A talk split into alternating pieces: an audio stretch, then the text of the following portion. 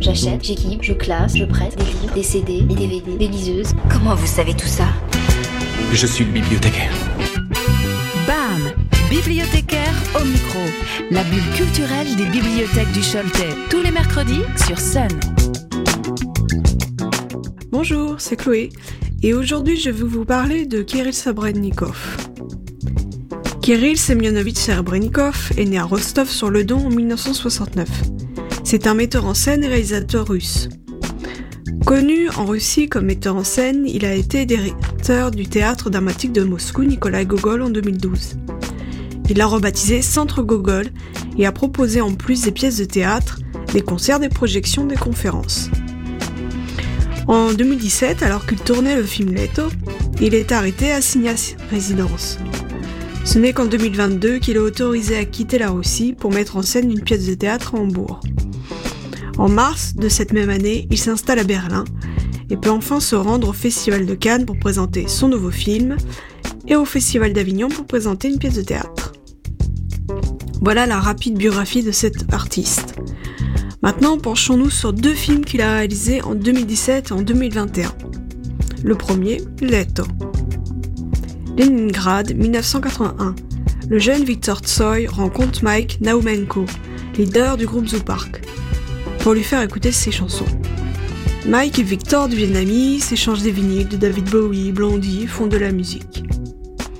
L'histoire se passe pendant l'été 1981. Victor Tsoi n'était pas encore la star qu'il est devenu par la suite, mais le réalisateur décide de raconter la rencontre avec le chanteur de Zoo Park qui va lui ouvrir les portes du club de rock de Leningrad et lancer sa carrière.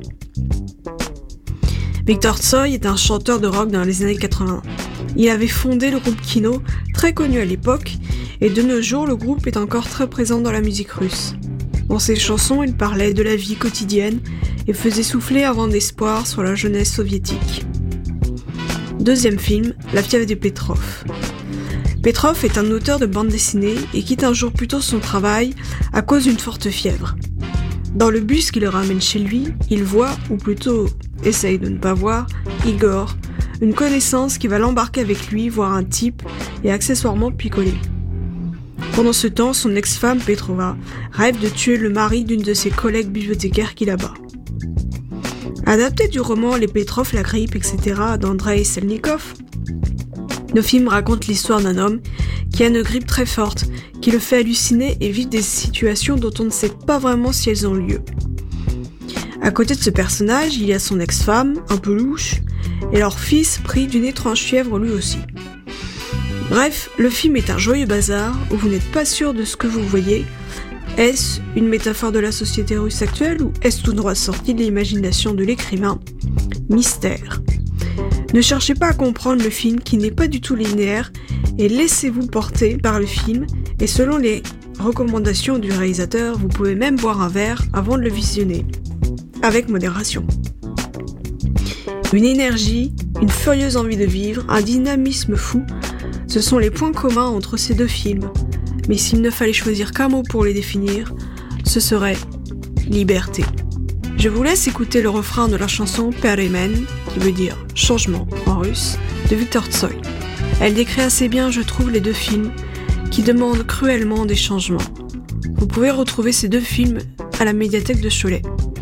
À bientôt, Das